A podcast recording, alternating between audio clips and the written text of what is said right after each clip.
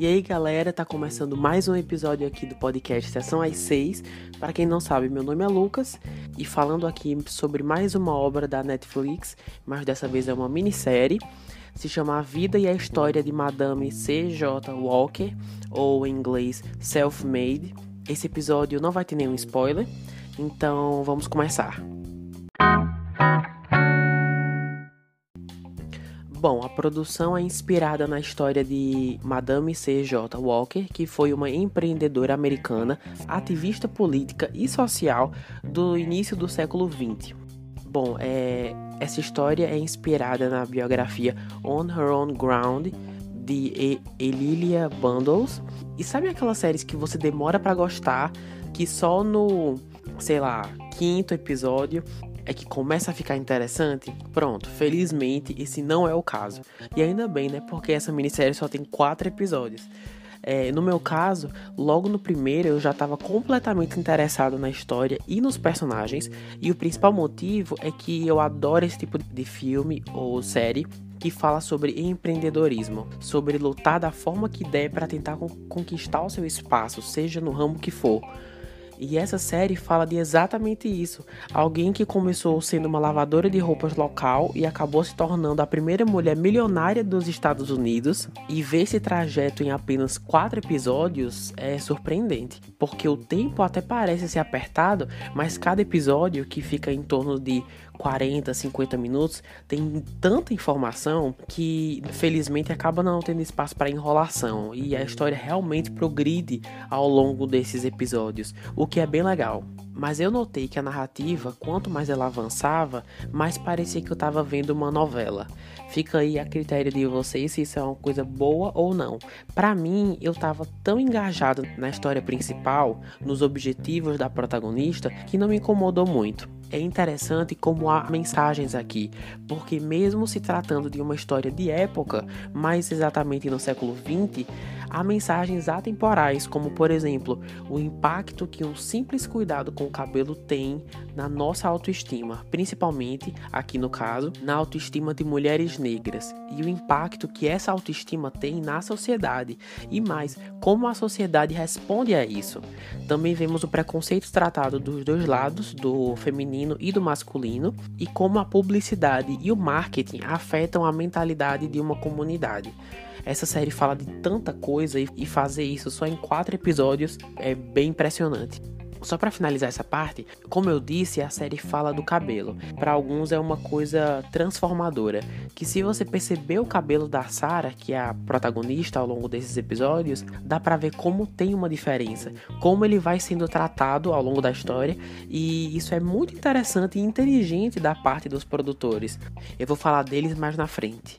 Uma outra coisa sobre essa série é que, como nós estamos vendo quase tudo na perspectiva da protagonista, então muita coisa que nós enxergamos acaba não sendo real, e sim uma representação de algum sentimento, ou angústia, ou frustração, enfim. Tinha um momento ou outro que eu achei bem bestinha, mas no final foi uma ideia legal que tornou essa série mais única, com mais personalidade, sabe? Então, indo agora para os personagens, a Octavia Spencer não só é a protagonista Madame C.J. Walker ou Madame C.J. Walker, mas também é a produtora executiva da série.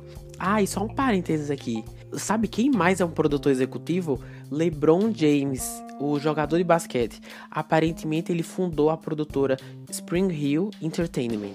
Eu não sabia disso, eu tive que dar uma pesquisada, mas realmente ele, ele criou essa produtora. Enfim, a atriz, que inclusive já ganhou um Oscar, está muito bem aqui. O modo como ela, através da personagem, se expressa a respeito de ir atrás da sua meta, de expandir seu negócio e trazer um legado não só para si e para a família, mas também para a comunidade feminina negra, é algo sensacional de se ver. Ela consegue expressar a urgência que a personagem tem de querer largar o seu emprego e querer fazer algo mais impactante. Eu também gostei que ela trouxe bons argumentos para os questionamentos. Para que vender produtos de cabelo? Qual é a relevância? Principalmente no início do século XX. Todas as respostas dadas e o jeito como ela fala mostram como ela deseja melhorar a sua vida e ter a esperança de que o seu produto possa fazer o mesmo para outras mulheres. Eu achei isso lindíssimo. Indo agora para Tiffany Haddish, que interpreta sua filha, a Lilia. Ela também tá muito boa. Eu não acho que ela chega no nível da Octavia Spencer, mas dá para ver que ela trata a personagem com bastante respeito. Eu não quero dar nenhum spoiler em relação a ela, mas eu me surpreendi muito no, no seu arco narrativo. À medida que a história anda, ela acaba realmente tendo coisa para fazer e não fica muito de lado e acaba também sendo responsável por algumas mensagens que a série traz. Eu achei ela bem interessante mesmo. Para completar aqui os personagens, é, que infelizmente eu não vou ter como falar de todos, é, mas agora eu vou para Carmen Elizabeth, que interpreta a Eri, a vilã, digamos assim, dessa novela. Nos primeiros dois episódios, mais ou menos, eu achei a rixa entre ela e a protagonista, apesar de se mostrar compreensível, muitas vezes é um pouco desnecessário dar tanto destaque nisso. Mas à medida que eu ia assistindo, percebi que ela interpretava mais do que sua rival da protagonista.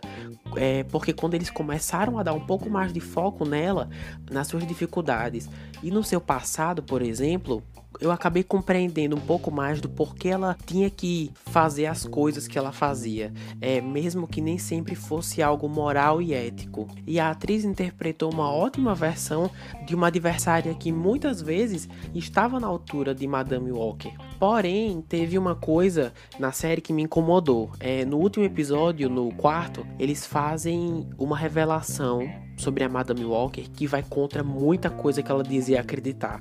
E o modo como eles revelam isso e quando ela vai se explicar é uma coisa tão irresponsável que sinceramente me fez gostar menos dela. A série basicamente faz. É mesmo, essa informação realmente aconteceu, mas olha só como ela é trabalhadora e luta para conseguir o que quer, sabe? Eu não acho que eles lidaram com essa informação da forma correta e acabou sendo mal explicado e nunca teve o desfecho que merecia. Essa essa é a única coisa que me fez ficar meio assim com a história. E só para deixar claro, eu reconheço todas as coisas positivas que ela fez, é admirável, mas o modo mal feito como eu, esse aspecto em específico é lidado realmente me chamou muito a atenção, é, negativamente. Ah, e para finalizar, eu queria tocar num assunto bem rápido sobre a adaptação do livro. Como vocês já sabem, essas pessoas, pelo menos a maioria, realmente existiram. E eu percebi que na internet tem muita gente caindo em cima dessa série, enchendo de reclamação, que tem coisa ali que não aconteceu de verdade, que era mentira, que eles inventaram e etc. Eu só queria dizer que tanto na abertura da série quanto nos pôsteres fica bem claro que é inspirado na vida dela. Isso quer dizer que a Netflix tem a liberdade de usar esse conteúdo e essas personagens históricas da forma como eles quiserem. Claro que quanto mais fiel, melhor, né? Mas levando em consideração o histórico de Hollywood de fazer filmes baseados em fatos reais e, e quando você vê não tem nada a ver com o que realmente aconteceu, o fato deles já avisarem aqui que é inspirado, para mim já tá ótimo. Avisando, eu não vejo problema nenhum. Então foi isso. Eu adorei essa minissérie, achei divertidíssima. Como eu já falei, tem pouquíssimos episódios, então vai ser tranquilo para assistir. Recomendo demais. Eu não sei se tem muitas, muitas chances de ser indicado a alguma premiação de série, de TV e tudo mais, mas sinceramente, se fosse, eu, eu não ficaria surpreso, porque é uma muito boa, de alta qualidade que a Netflix está proporcionando. Então, é isso, recomendo demais. Vocês também podem encontrar o Sessão às 6 no Spotify, Breaker, Google Podcasts e Radio Public. Também temos um Instagram de mesmo nome, é bem importante vocês acompanharem por lá, então fiquem à vontade. É, eu espero que vocês estejam bem nessa quarentena, continuem em casa. Muito obrigado por acompanhar até aqui e até a próxima semana. Valeu!